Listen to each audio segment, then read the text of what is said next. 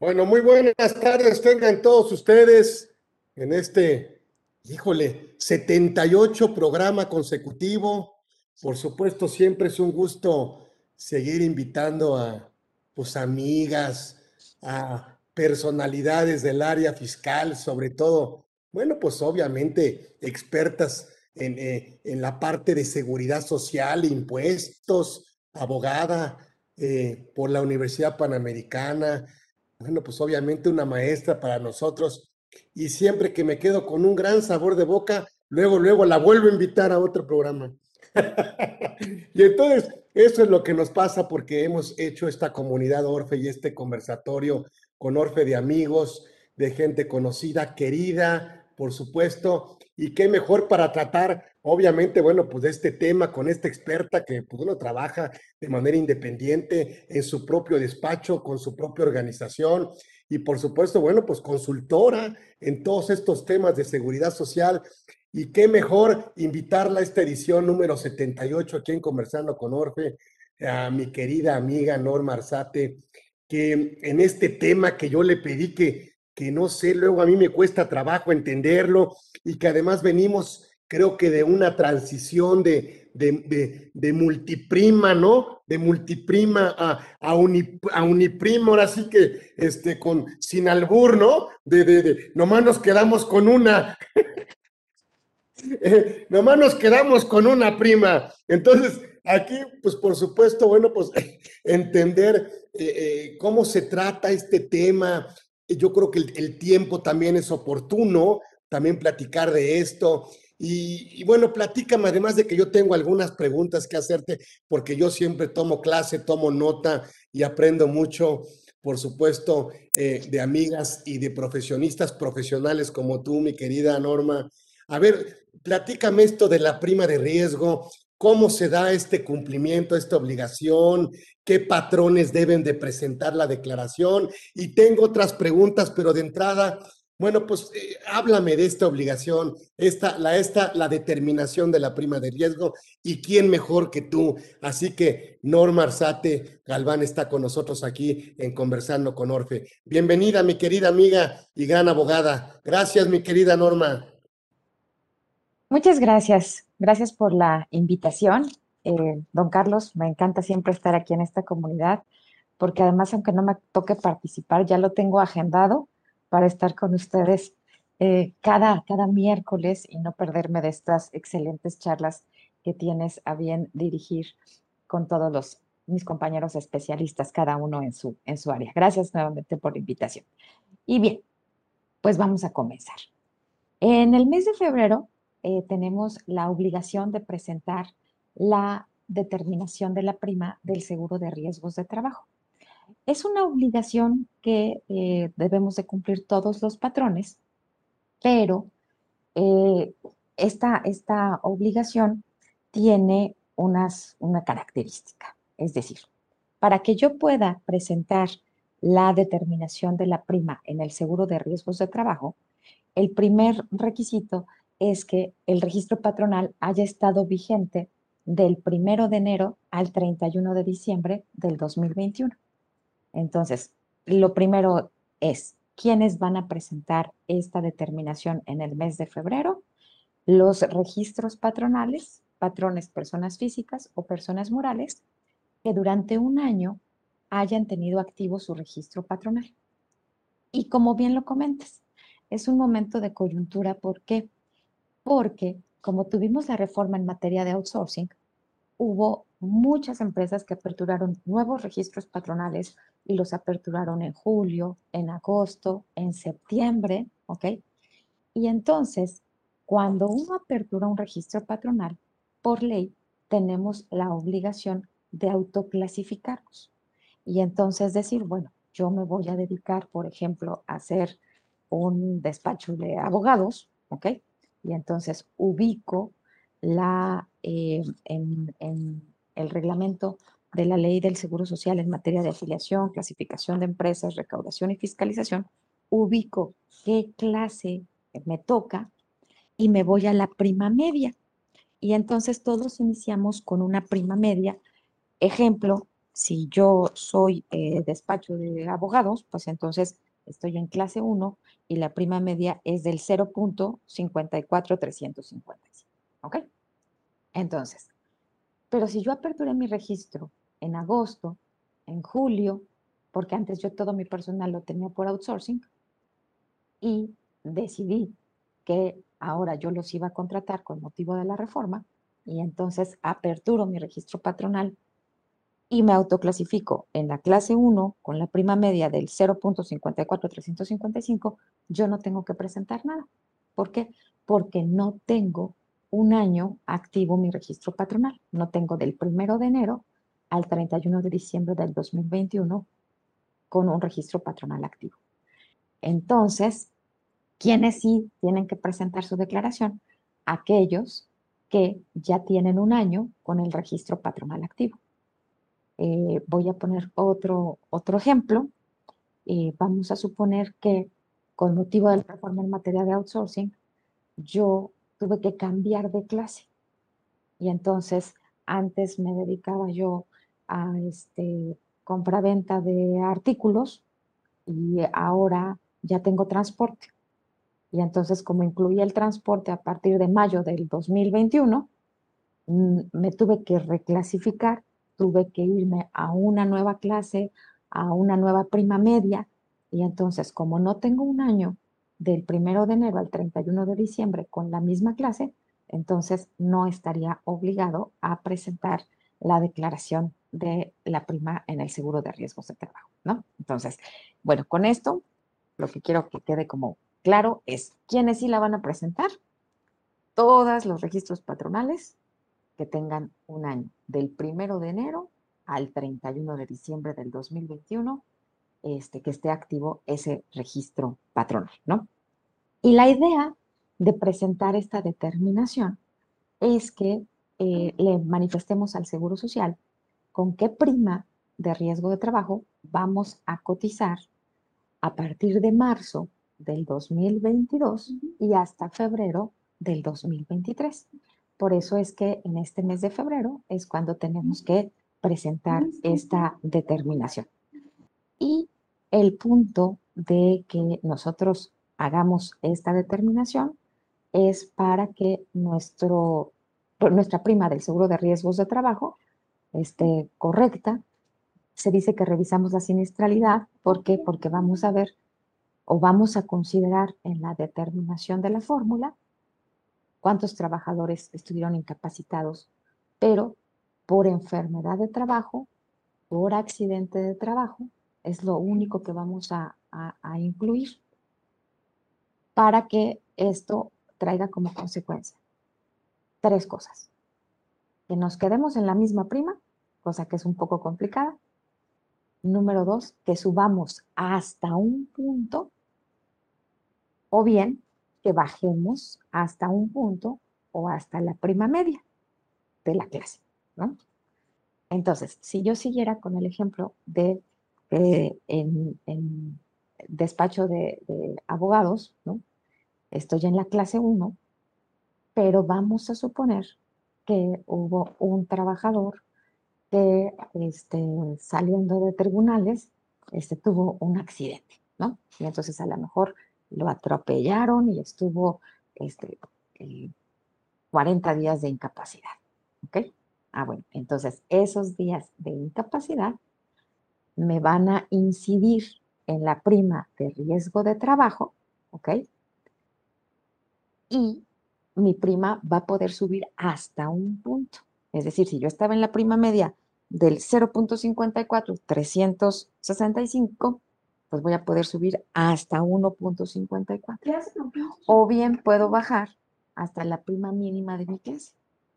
Perdón, hasta la prima mínima. La prima mínima es 0.50. Ya no puedo bajar más, porque eso es la, la, prima menor. Punto 50. ¿Ok? ¿Hasta aquí vamos bien? Vamos bien. ¿Qué, qué, qué pasó en el tema de, me hablaste del año completo de registro patronal. Acuérdate que venimos, bueno, no venimos, pero se dio una sustitución patronal en el tema de los insourcing o de los, de los temas en donde, bueno, pues tuvimos que dejar el outsourcing de personal.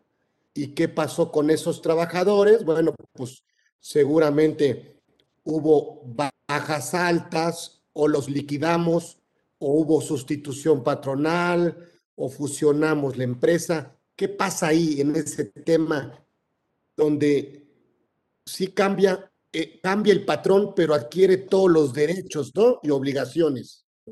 Eso es bien interesante porque se dio en muy pocos casos, pero sí se dio. O sea, hubo casos en los que hubo una sustitución patronal, ¿no? Entonces, me traje a todos los trabajadores y me traje la prima de riesgo. Pero eso porque la empresa de outsourcing estaba correctamente clasificada. Y por eso es que me los pude traer.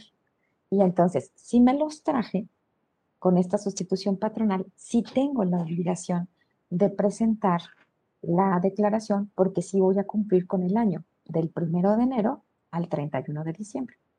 Eso sucedió en en el menor de los supuestos, porque en la mayoría de los casos con la empresa de outsourcing no se estaba correctamente clasificado todos los trabajadores, ¿no? Pero bueno, ese sí es un supuesto. Ahora, hay otro supuesto. Vamos a suponer que dijimos, se termina la relación laboral con el outsourcing, que los liquiden allá, y entonces yo aperturo mi registro patronal y yo me traigo a los trabajadores y los contrato como nuevos, ¿no? Que ese sí se dio como en un porcentaje mayor.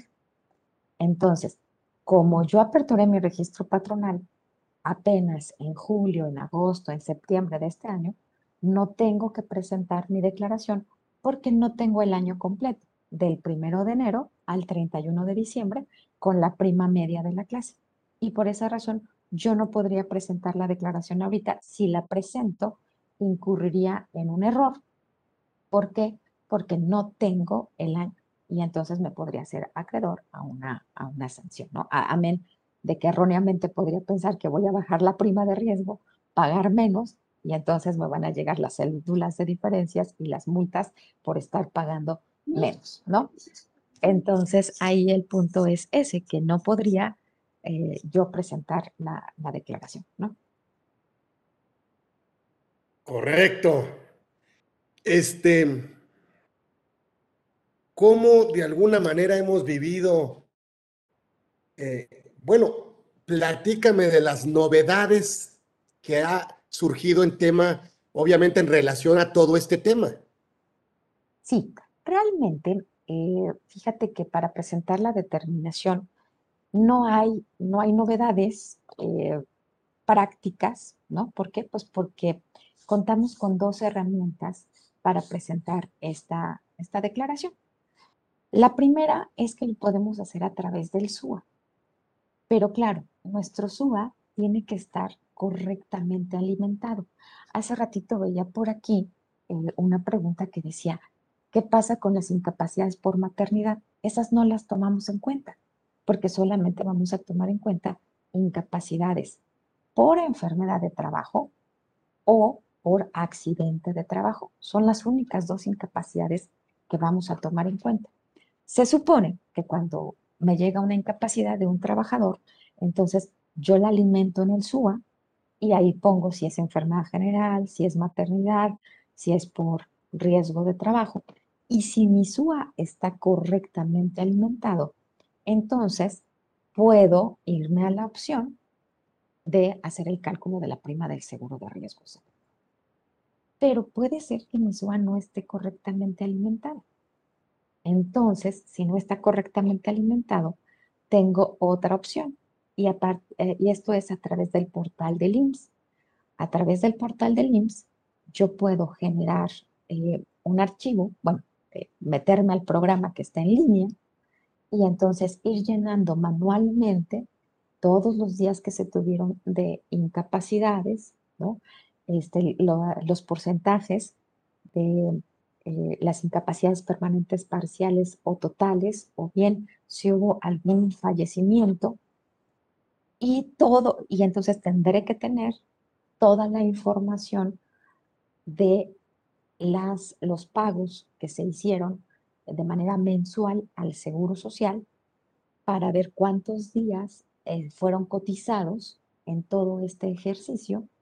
Y repito, pues de manera manual tendría yo que meter esta, esta información. Entonces, novedades no hay más que eh, el punto de que para este ejercicio hay muchas empresas que no van a presentar la declaración porque con motivo de la reforma al outsourcing no tienen el año del primero de enero al 31 de diciembre.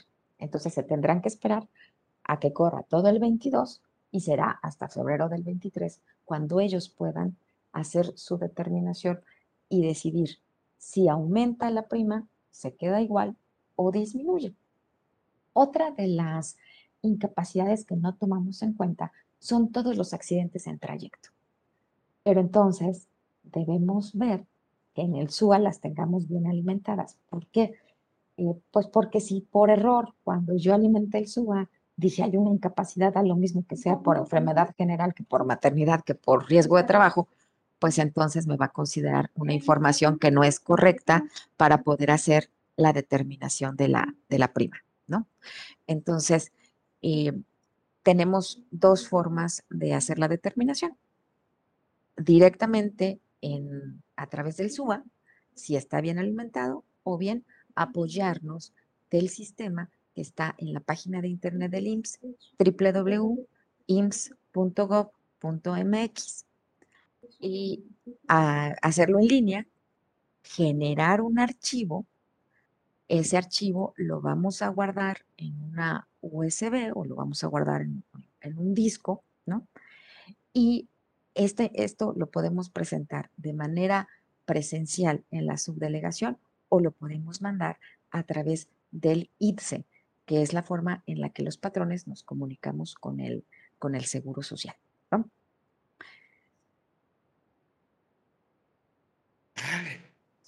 Háblame de la transición porque tenemos muchas preguntas, ya nos explicaste, mi querida maestra, del año completo, del año completo.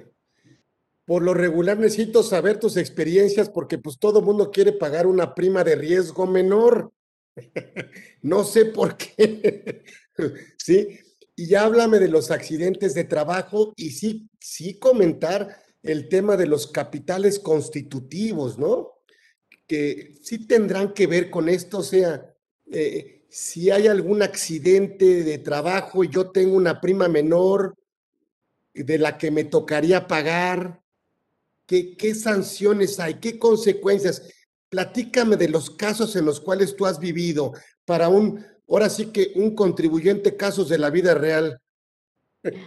Ok, sí, claro que sí les voy a platicar, por ejemplo, el caso de una, una empresa que tuvo enfermedad de trabajo y esa enfermedad de trabajo fue COVID, ¿no? Entonces, son las primeras ocasiones en las que en este año ya vamos a considerar que si tuvimos un formato ST9 en donde se determinó eh, una enfermedad de trabajo como lo fue el COVID, entonces ya va a entrar en eh, la, determinación de la prima.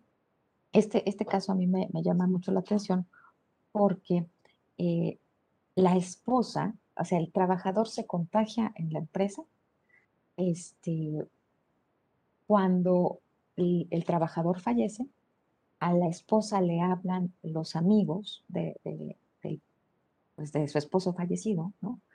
Y ya le dicen, fíjate que aquí en la empresa ya van tres personas que están enfermas, ¿no? Y son fulanito, sutanito y perenganito. Entonces le dan los nombres de las personas que se habían enfermado antes de su esposo. Y entonces ella, la verdad es que súper lista, toma nota de los nombres de los trabajadores que habían estado enfermos antes de su esposo.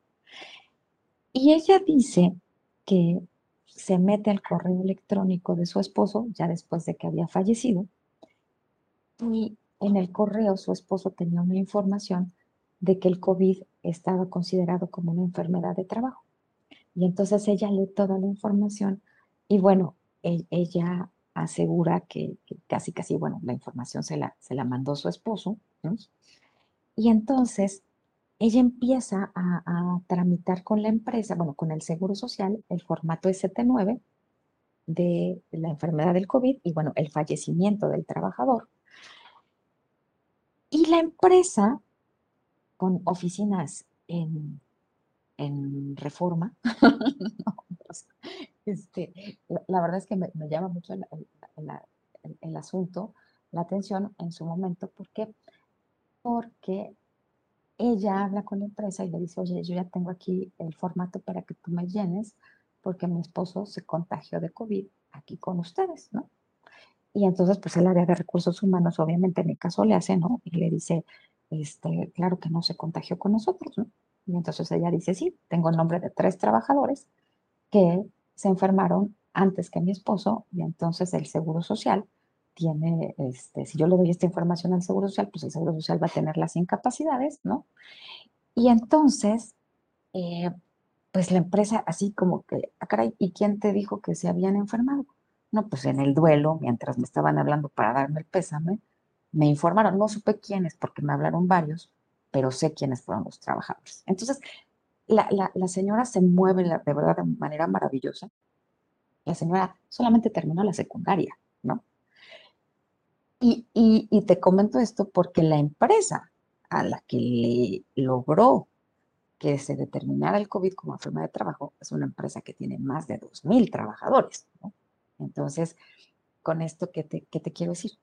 Al haber un fallecimiento, es sí o sí, esa prima de riesgo de trabajo subió un punto, ¿no? Y entonces, subir un punto significa puedes estar pagando el 200% de lo que estabas pagando de seguro de riesgos de trabajo.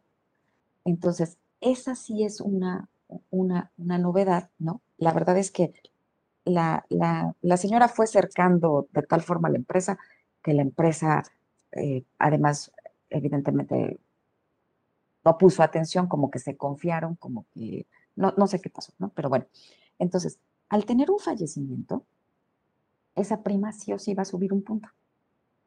Y la consecuencia económica para la empresa es muy grave porque es un punto de 2.000 trabajadores. O sea, es mucho, ¿no? E, e, este sería como, como un caso novedoso, ¿no? Eh, hay muchos trabajadores que se enfermaron de COVID, pero que la empresa no tiene el ST9. Es decir, ya sea que el trabajador solamente se quedó con la incapacidad que se la dieron de manera inicial por enfermedad general, o bien que eh, el trabajador, en este caso había fallecido, pero puede ser que no haya fallecido y haya quedado con alguna secuela, pero ya el trabajador no le dio impulso con eh, el seguro social para que esto se determinara como una enfermedad de trabajo, ¿no? Entonces, aquí también hay que comentar que obviamente no todos los casos de COVID que se registraron durante el año pasado van a ser considerados enfermedad de trabajo a menos que la empresa tenga el formato ST9, que es diferente al formato ST7, que es aquel con el cual se califican los accidentes de trabajo, ¿no? Entonces, cuando tenemos, ejemplo, el, supuesto que yo ponía, que mandamos a, un abogado a tribunales, y resulta que, pues, a lo mejor lo atropellan, ¿verdad? Entonces el trabajador normalmente acude a la clínica que le corresponde o a la clínica que, donde puede llegar de, urgencia. Y entonces ya en su unidad de medicina familiar con su médico eh, le van a entregar el formato ST7.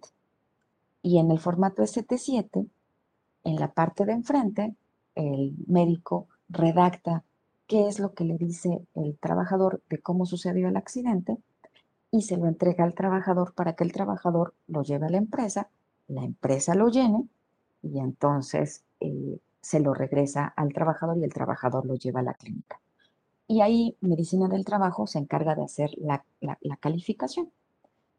Fíjate que aquí hay un punto interesante porque desde hace tres años, cuando Medicina del Trabajo califica y dice, si es accidente de trabajo, el patrón no se puede ir a la defensa.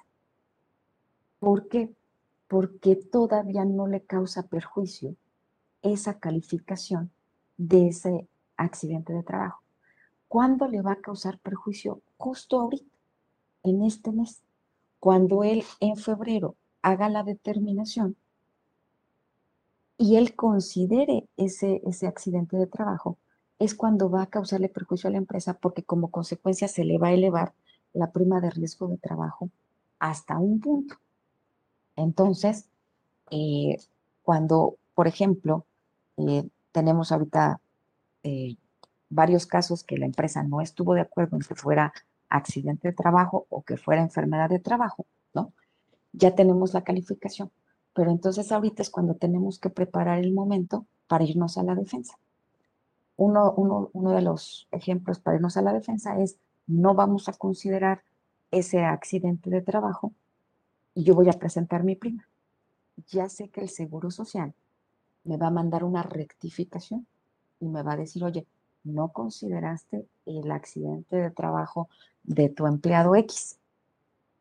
Y si lo hubieras considerado, entonces la prima te sube un punto. Como ya viene una determinación por parte del Seguro Social en donde ya me está causando perjuicio, entonces ahí yo ya me puedo dar a defensa. Y entonces ya puedo decir, ah, ok, es que eso no fue un accidente de trabajo porque, porque aquí tengo el historial de que el trabajador cuando ingresó a laborar conmigo ya traía lesión de columna o bien este, eh, todas las razones jurídicas por las que yo consideré que no es un accidente de trabajo. Pero este es eh, un punto que hasta que no se presenta la determinación y hasta que no generas el acto de molestia o que te cause perjuicio por parte del instituto, no te puedes ir a la defensa. Y también tiene cierta lógica, porque fíjate que estar peleando todos los accidentes de trabajo que por una u otra razón no lo sean, eh, a veces es desgastante para la empresa, es caro, ¿no? Y sobre todo, si al final del año, o sea, yo le digo a la empresa, si tú en enero, Dios no lo quiera, tienes una defunción, o sea, ya olvídate. O sea, tu prima de riesgo de trabajo va a subir un punto sí o sí para el siguiente año. Entonces, si ya tienes una defunción en enero y tienes 50 accidentes de trabajo o 100, ya ni los pelees, la prima te va a subir un punto. ¿Ok? Pero si llevas todo un historial limpio, limpio, limpio, y entonces en diciembre, por ejemplo, tienes el, fallecimiento por COVID y tienes cómo defender que no sea este, enfermedad de trabajo, ah, bueno, ahí sí vale la pena entrar a la, a, la defensa. Bueno, ya me fui hasta, hasta la defensa. pero yo cómo lo compruebo, o sea, con las, sí, porque ahorita se está dando mucho que las empresas no están dejando entrar a los trabajadores sin la prueba de COVID. Puede ser un elemento de defensa, decir, yo diario les pido la prueba o, les hago la prueba. Eso puede ser un elemento de defensa en donde, bueno, no se dio la enfermedad dentro de las instalaciones. Fíjate que hasta antes del Omicron, que, porque ahorita sí nos rebasó esta, esta nueva variante del COVID, ¿no? Porque hasta antes del Omicron, sí la empresa tenía como más posibilidades de, de, de defensa. ¿Por qué? Primero, porque dependiendo del número de trabajadores, estás obligado a hacer pruebas periódicas, ¿no? Incluso entonces las empresas pudieron comprar pruebas y estárselas practicando de manera aleatoria a los, a los trabajadores, ¿no? Eh, número dos, eh, hay un cuestionario que es importante que los trabajadores estén llenando constantemente, en donde ellos mismos nos informan si han tenido en casa familiares, este, personas con las que vivan eh, que ya dieron positivo o si tuvieron casos, síntomas, ¿no? síntomas, ¿no? O si tuvieron contacto con alguien que aunque no vive en su casa. Entonces, esos cuestionarios ayudan mucho para, para la cuestión de la defensa. Bueno, ayudaron el año, el año pasado, ¿no? Em, ¿qué, ¿qué, otra, otra cuestión? El hecho de las propias medidas que la empresa tuvo que, eh, implementar, ¿no? Y, yo le decía mucho a las empresas, hay que desmitificar inmediatamente cuando se suelta el punto de, no es que el jefe de producción está enfermo de COVID, no dejar que siga el rumor, sino decir, aquí está la prueba y no tuvo COVID, ¿no? O sea, ¿para qué? para que si algún trabajador se enfermara y fuera al Seguro Social, oiga, algún contagio, no es lo mismo decir, ay, pues es que sí, fíjese que dijeron que a lo mejor el jefe de producción, o sea, no, no dejar que se regara como esto como, como chismes, ¿no? Sino sí frenar los casos que sí había de COVID, los casos que no, etcétera, justo para, para poder tener medios, medios de defensa. Ahorita sí, con el Omicron, la verdad es que esto ya se salió de control, ¿no? Porque tan, tan se salió de control, ¿no? Que el propio Seguro Social eh, volvió a abrir la posibilidad de sacar los permisos COVID en línea en su, en su tercera fase. Porque déjame decirte que, que, el año pasado el trabajador, te pongo varios casos, pero uno, trabajador en septiembre, este, se enferma de COVID, con prueba positiva, habla al Seguro Social y le dicen, pues tienes que venir por tu incapacidad. Oiga, pero es que voy a estar este, contagiando a todos los que vayan a la clínica. Híjole, pues ni modo, tienes que venir. Y todos los trabajadores, el año pasado, cuando se cerró lo del permiso COVID, tuvieron que ir a la clínica con prueba privada, porque además Seguro Social ni te hacía las pruebas, ¿no? Este, y a darte la, incapacidad. Y entonces ahí es donde se empezaba a platicar eh, de decir, oiga, este, pues es que sí, hubo cuatro o cinco contagiados en mi empresa, entonces yo sí este, me contagié en la empresa y entonces ahí es donde empieza como el via crucis por parte de, del, patrón, ¿no? ¿Cómo se han defendido algunos casos? Decir, este, pues el trabajador manifestó que falleció su abuelita este, por, por COVID, ¿no? Entonces, este, pues ya hay un antecedente de que él no se contagió en la, en la empresa, ¿no? Este año sí, con el Omicron va a estar todavía mucho más, mucho más complicado porque realmente el nivel de contagio pues se, fue por todos, por todos lados, ¿no? Afortunadamente, como que ocurre en los días de, de, vacaciones de fin de año, ¿no? Y ahí es donde algunas empresas van a, van a poder encontrar medios de defensa. Pero sí, pues, sin lugar a dudas, no hay reglas generales, cada caso es particular y con eso de que ahorita las autoridades dicen que como empresa no puedes pedir la prueba de COVID para dejar entrar al trabajador, nos vuelven a atar de manos. ¿Por qué? Porque no le puedes pedir la prueba, ¿no? Entonces, ¿qué te queda? Pues al más mínimo síntoma que te diga, me duele la cabeza, me duele la garganta, este, tengo gripe, es ni te presentes, tramita tu permiso COVID. Yo sí les recomiendo que acudan algún médico eh, particular de estas farmacias que hay, este, de todo tipo que ya tienen los consultorios, para que haya como una, una evidencia de que hay un, padecimiento, ¿no? Pero con el Omicron yo creo que va a estar muy, muy complicado que, que se pueda calificar como, como enfermedad de trabajo. Em, háblame de lo, de la, como dicen, de la dolorosa ¿Cuáles serían las sanciones? O sea, ¿qué tendría que cuidar el patrón? Ya nos hablaste muy completo, por supuesto que sí. Pero bueno, ¿qué podríamos no olvidar cuando estamos con un tema de prima de riesgo? Yo no sé si solo hay sanciones, hay algún capital constitutivo o solo el capital se da para los que no están dados de alta o, si llega la autoridad y ve que yo estoy pagando una prima menor, solo hay multa y, la autocorrección o, me piden que pague lo que yo tendría que haber pagado y no lo venía yo pagando, podrían eh, clausurar el negocio, ¿cuáles serían prácticamente los riesgos que implica no cuidar este tema que tenemos ahorita que cuidarlo en el mes de febrero? Ah, perfecto. Muy, interesante y aprovecho para contestarte lo que me había quedado pendiente de la pregunta anterior del capital constitutivo. ¿Ok?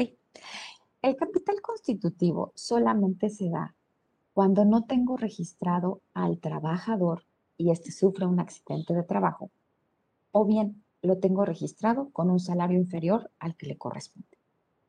Entonces, eh, esas son las dos razones por las cuales se genera el capital constitutivo si no tengo registrado al trabajador y el trabajador llega accidentado a, a una clínica del Seguro Social o algún hospital y tiene la suerte de que lo atiendan, porque además esa es otra, ¿no? Porque él puede llegar con cuchillo a medio brazo, ¿no?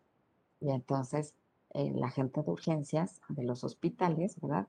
Dice, a ver, pásele usted aquí a urgencias y, este, y, el que lo viene acompañando vaya a ver si está vigente en sus derechos. En el archivo se checa que, está, que no está vigente porque no está ni inscrito, ¿no? Entonces regresa a urgencias, oiga, no está inscrito, y con cuchillo y todo, lo sacan al trabajador, a menos que sí esté corriendo en ese momento peligro su vida, pero si aguanta a que le hagan ahí un tru-tru y eh, váyase a la otra, buscar a otro hospital, porque aquí no está vigente, oiga, es que yo sí estoy trabajando, este, mire, déjeme hablarle a mi patrón, y si no le dicen, aquí está la lista de los costos, si usted se quiere quedar aquí, porque le saquemos el cuchillo y le hagamos este un tru-tru, pues tiene que pagar tantos miles de pesos, ¿no? O firma el pagaré, o sea, digo, también el instituto se las gasta para decir, no está inscrito, no lo voy a atender, ¿eh? Porque, porque tampoco es así de este, no está inscrito, me atiende y ya luego me va a mandar al patrón el capital constitutivo. No, también es un via crucis para que eso, eso suceda, ¿no? Pero entonces vamos a suponer que el trabajador llegó en la ambulancia, cuchillo ahí en medio brazo, ¿no? Tuvo la suerte de que lo atendieran y entonces ya estando atendido, este, resulta que no está dado de alta. ¿Ok? Entonces, eh, ¿qué puede pasar? Pues, la familia llega a la empresa, oiga, necesito el alta, la empresa enseña el alta que acaba de dar dos minutos antes, ¿verdad? Se lo llevan y entonces ya el trabajador lo siguen atendiendo. Ah, bueno. El instituto va a tener hasta cinco años para cobrarle a la empresa un capital constitutivo por toda la atención médica que le dio desde curita gasa hasta este, días de hospitalización, etcétera, ¿no? Y entonces eso es lo que puede generar un capital constitutivo. O bien, el otro supuesto, que el trabajador sí está asegurado, pero con una cantidad inferior a la que le corresponde. Y ahí también es otra historia, porque tampoco está así como, como muy fácil, pero bueno. Entonces, si tenemos estos capitales constitutivos, no necesariamente van a tener algo que ver con nuestra revisión de prima de riesgo de trabajo. No necesariamente, o sea, no, no ahorita, cuando en febrero yo tengo que presentar mi declaración por haber tenido un capital constitutivo, va a tener alguna consecuencia, ¿no? Si es cierto en los capitales constitutivos, ¿no? O todos los accidentes de trabajo que ocurren pueden generar en una reclasificación de la prima del seguro de riesgos de trabajo. ¿Por qué? Porque cuando el trabajador se accidenta y llega a la clínica, oiga, ¿qué le pasó? No, pues es que estaba yo haciendo una entrega y un coche me aventó en la moto. ¿Ok? Y así se redacta. Y cuando la empresa llena el ST7, a ver qué fue lo que pasó. No, pues el trabajador al hacer la entrega de un pedido, este, un coche lo, este, lo aventó y este, pues, se fracturó la pierna. Entonces, cuando llenamos el ST7, esto sí es objeto de revisión por parte del Seguro Social, porque el Seguro Social puede decir, a ver, ¿y en qué momento tú me dijiste que tenías motocicleta o tenías servicio de entrega a domicilio? Y como el ST7 va firmado por el representante legal de la empresa, sellado por la empresa, entonces no es que después digas, porque sucede, ¿no? Este, un año después te llega una invitación para que corrijas la prima de riesgo de trabajo. Y entonces este, el Seguro Social te manda un oficio y te dice, ven, para que me digas cuál es realmente tu actividad, ¿no? Y tú llegas y dices, no, pues es que yo vendo X, ¿no? Este, equipo de transporte, no, no. Este, repartidores, no, no, nada, no. entonces te piden una serie de información y ya te dicen, mire, ya díganos la verdad aquí en corto, ¿por qué? Porque esto viene porque uno de sus trabajadores se accidentó. Y entonces ya la empresa dice, ¡Ah! sí es cierto, fulanito se accidentó y no habíamos dicho que teníamos moto ni que teníamos servicio de entrega a domicilio. Y entonces, pues obvio, eh, va a proceder la rectificación de la prima en el seguro de riesgos de, trabajo, ¿no? Entonces, a pesar de que no haya una eh, relación así directa de un capital constitutivo o un accidente con la determinación de prima, sí puede generar en un futuro una invitación por parte del Seguro Social a corregirte tu prima de riesgo de trabajo, ¿no? Ah, bueno, pero ya te contesté esa pregunta y, ya se me olvidó la otra que me habías hecho. Mira, si quieres, hay, hay interesantes. Por supuesto, bueno, felicitaciones. En mi empresa sí tuve un caso de COVID cinco meses. Le dieron incapacidad, pero nunca me dieron el formato ST9. Entonces no tengo por qué incluirlo en mi declaración. Es correcto. Y todas las incapacidades, si usted las revisa, va a decir enfermedad general y va a decir subsecuente, subsecuente, subsecuente. Entonces, no hay obligación de incluirlo en la determinación. ¿Qué pasa si cuando llenamos el S el 7 fue por trayecto, le dan el alta y le pon, y lo ponen de, y le ponen de, trabajo? Ah, de trayecto y le ponen eh, de trabajo, accidente de trabajo. En ese caso, por lo que está comentando, es mejor considerarlo para la prima no, aquí el punto sería, no lo voy a considerar para la prima. El Seguro Social me va a mandar una rectificación y me va a decir, oye, no consideraste este accidente. Y ahí es cuando yo entro a la defensa y digo, es que no lo consideré porque era de trayecto. Ve el formato ST7 y el formato ST7 dice, el trabajador al bajarse del camión se... Entonces, tú lo consideraste mal, tú le pusiste accidente de trabajo pero todo lo que sucedió fue un accidente de trayecto. Entonces, no lo considero, pero estoy consciente que me va a llegar la rectificación y me voy a ir a la defensa. Mi registro patronal es de 2018. Dejo de tener trabajadores en el mes de julio. No se dio de baja el registro patronal. ¿Estoy obligada a presentar la determinación de la prima? Qué buena pregunta porque nos dice, dejo de tener trabajadores en el mes de julio. Y entonces aquí hay una regla que dice que si durante seis meses no tengo trabajadores, ahí habría que ver qué día de julio fue, ¿ok? Porque si durante seis meses no tengo trabajadores, entonces mi prima se elimina y cuando vuelvo a tener trabajadores, empiezo con la prima media de la clase. Entonces, la respuesta sería, revisa si fueron seis meses que no tuviste trabajadores, entonces no presentas la declaración. Si son cinco meses con diez días, sí tienes que presentar la declaración. ¿Cuáles son las súper interesantes? ¿Cuáles son las consecuencias de dar de alta a un trabajador que está hospitalizado por enfermedad general? Pues la consecuencia es que te vas a generar un capital constitutivo, ¿no? Ándale. Esa era la duda que yo tenía, exactamente. Si por hacerle el favor, entonces, yo digo que si le vas a hacer el favor, pues ya mejor de una vez lo internas este, en medicación. Pues en otro, lado. Pues sí, sí, porque te lo van a cobrar como si hubiera estado en medicación.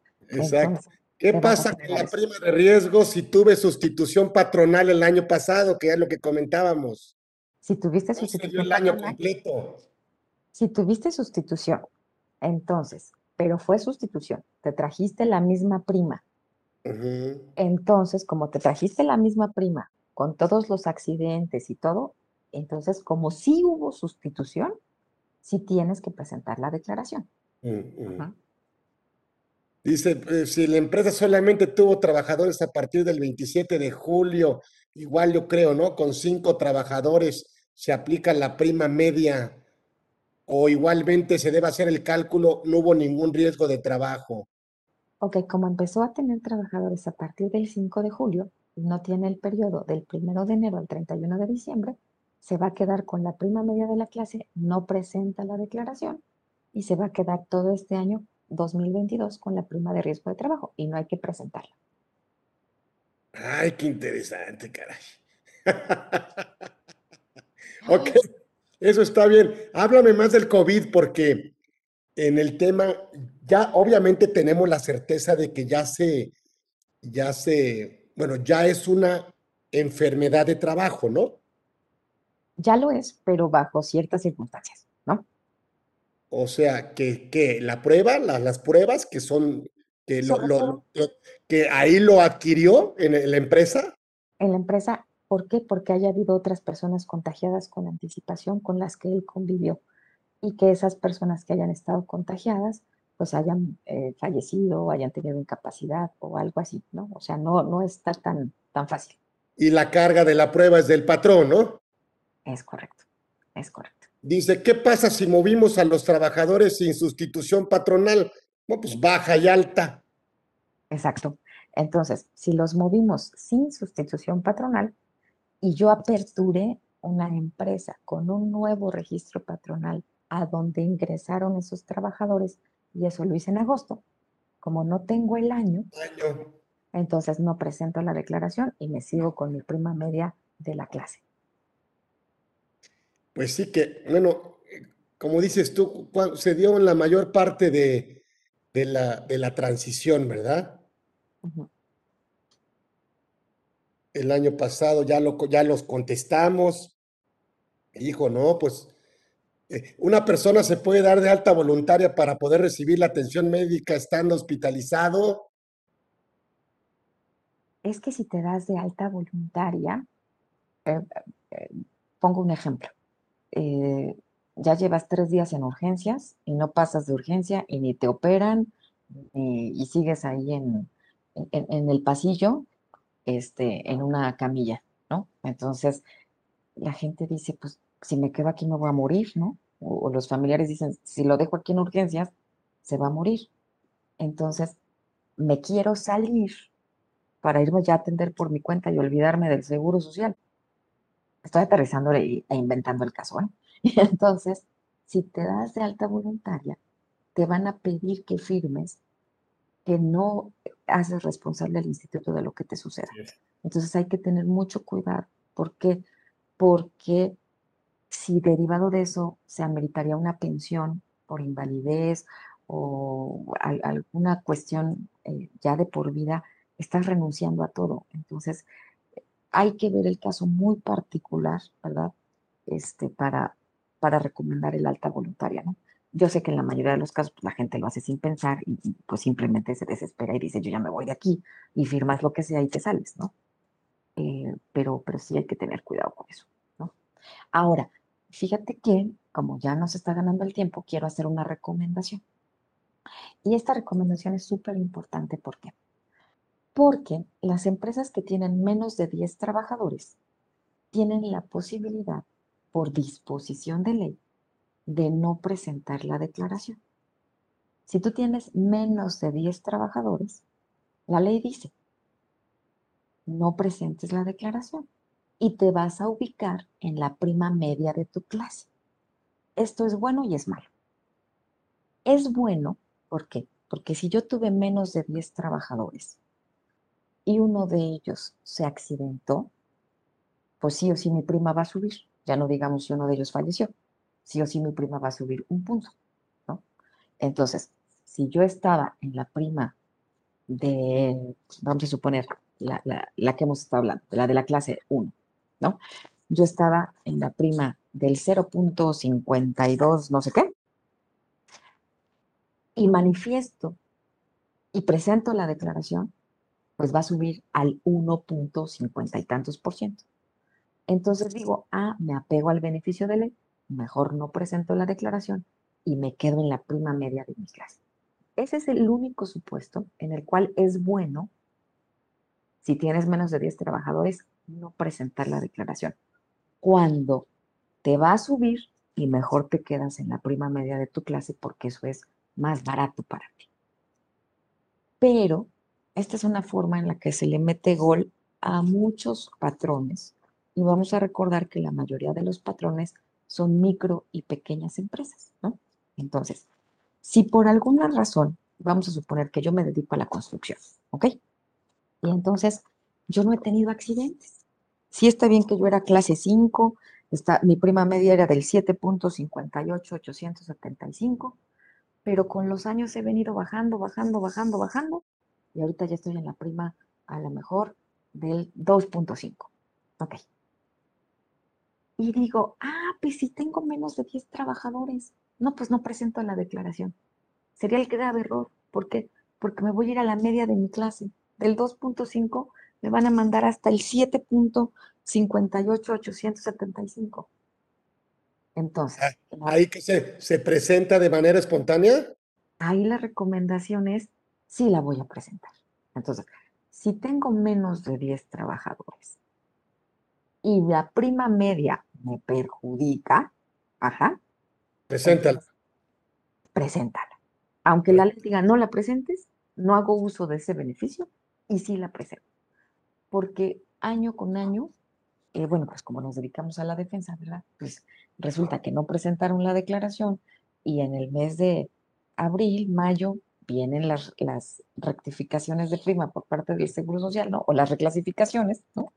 Y entonces dice, ah, pues estabas en una prima bajita, pero como no la presentaste, es que tú quisiste irte a la prima media de tu clase y entonces te subo hasta el 7 punto y cacho, hasta el 5 punto y cacho, o sea, entonces sí. Y lo que el, y lo que el cliente pida.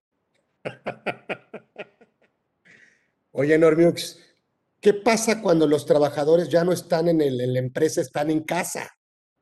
Todos. Ah, ok. Eh, de todas maneras, tenemos, estamos pagando el seguro de riesgos de trabajo, ¿ok? Y entonces, aunque todos están, todo este año han estado en casa. En casa, están en casa. Todo este año. Pero todo este año la empresa ha estado pagando la prima de riesgo de trabajo. Entonces, no tuvo accidentes. Lo más normal es que sí presente su declaración y baje un punto o se quede en la prima mínima del punto 50. Pero el hecho de que los trabajadores no hayan estado en la empresa y hayan trabajado desde casa no significa que no tengamos esta obligación. Lo que se va a significar es que pues a lo mejor no tenemos accidentes de trabajo y entonces va a bajar nuestra prima y si tenemos que cumplir con esta obligación. Ay, qué maravilla con este tema que me encanta y además me gusta porque como no, como lo aprendo, como es que es, muy complicado para mí. y entonces, pero a ver, dice aquí, yo, no, es que está, están muy buenas, o sea, las, preguntas, créeme. Este, eh, puedo, dice, puedo, claro, pueden consultarla de manera, y además, eh, eh, la maestra Arzate es la mejor en el tema de cómo lograr una pensión, cómo lograr una efectividad en la obtención, cuándo poder, eh, o sea, todo este tema de pensiones, créanme, eh, eh, la maestra Norma Arzate está dispuesta, por supuesto, siempre a asesorarnos. Los trabajadores les di de baja en 2019, pero no se suspendió el registro. Ah, Ahora, en 2021 ingresó, ingresaron nuevos. Tengo la obligación de presentarla. Es que aquí, fíjate, es 2019 dejé de tener trabajadores, ¿ok? Como pasaron más de seis meses, perdí mi historia. Cuando los ingresé en 2021, partí de la prima media de la clase. Y seguramente no los ingresó el primero de enero del 2021. Los debo haber ingresado el 3 de enero, que a lo mejor fue el primer día hábil, ¿no? O el, o sea, como no tengo el periodo del primero de enero al 31 de diciembre, no va a tener que presentar la declaración y se tiene que quedar con la prima media porque no pudo haber usado el antecedente que traía de 2019, porque ese lo perdió al haber pasado más de seis meses sin trabajadores. Entonces, como seguramente sus trabajadores no ingresaron el primero de enero, se tiene que quedar con su prima media todavía este ejercicio y no tiene que presentar la declaración. Eso me imagino que son registros patronales viejos, ¿no? O sea, como que se crearon en 2000, ¿qué, qué te gusta? ¿18, 19? ¿qué? Sí. ¿No? Sí. Perfecto. Híjole. Ay, pues yo creo que ya contestamos lo más que se pueda, ¿no? No hacemos esto, pero es que el tema a mí me encanta y tenemos a la mejor. Así que aprovechamos. Muchas gracias por haberse metido con nosotros a conversando con Orfe. Le vamos a dar un reconocimiento, ahí lo tenemos ahí. Es virtual, bueno, pues se lo mandamos ahí para que, para efectos de materialidad, de que el curso se dio y, y todo el rollo, tenemos la grabación, la asistencia, el reconocimiento y todo nuestro cariño que forma parte de la materialidad, de que el curso sí se dio y que la vamos a seguir invitando con ese tema que les digo, el tema de la pensión, que es importantísimo. Muchas felicitaciones, mi querida Norma. Se te quiere, esta es tu casa, no vienes como invitada, ya te lo dije, no vienes como invitada. Tú nos haces, por supuesto, la, la gentileza y el privilegio de, de escucharte y entonces no nos queda más que darte las gracias y seguirte invitando. Esa es mi chamba. Mi chamba es seguir invitándote. muchas gracias por la invitación. Gracias a todos porque estuvieron muy activos con sus, con preguntas y eso me encanta. Eh, lo hace fácil, como si, si está en el chat, lo hace fácil. Norma Arzate lo hace fácil, lo hace comprensible, no lo hace cansado. Le entendemos algo que es complicado y que bueno, pues eh, seguiremos insistiendo a que esté con nosotros para, no solo para este tema, sino para otros más. Así que no me queda más que gracias por estar con nosotros. Nos vemos el próximo miércoles de 1 a 2, como todos los miércoles aquí en Conversando con Orfe, y estuvo la maestra Norma Arzate Galván con nosotros el día de hoy, pero vino, vino como anfitriona, no vino como invitada. Gracias, les mando un abrazo. Saludos a todos. Gracias, Normiux. Gracias. Hasta luego, bye bye, gracias.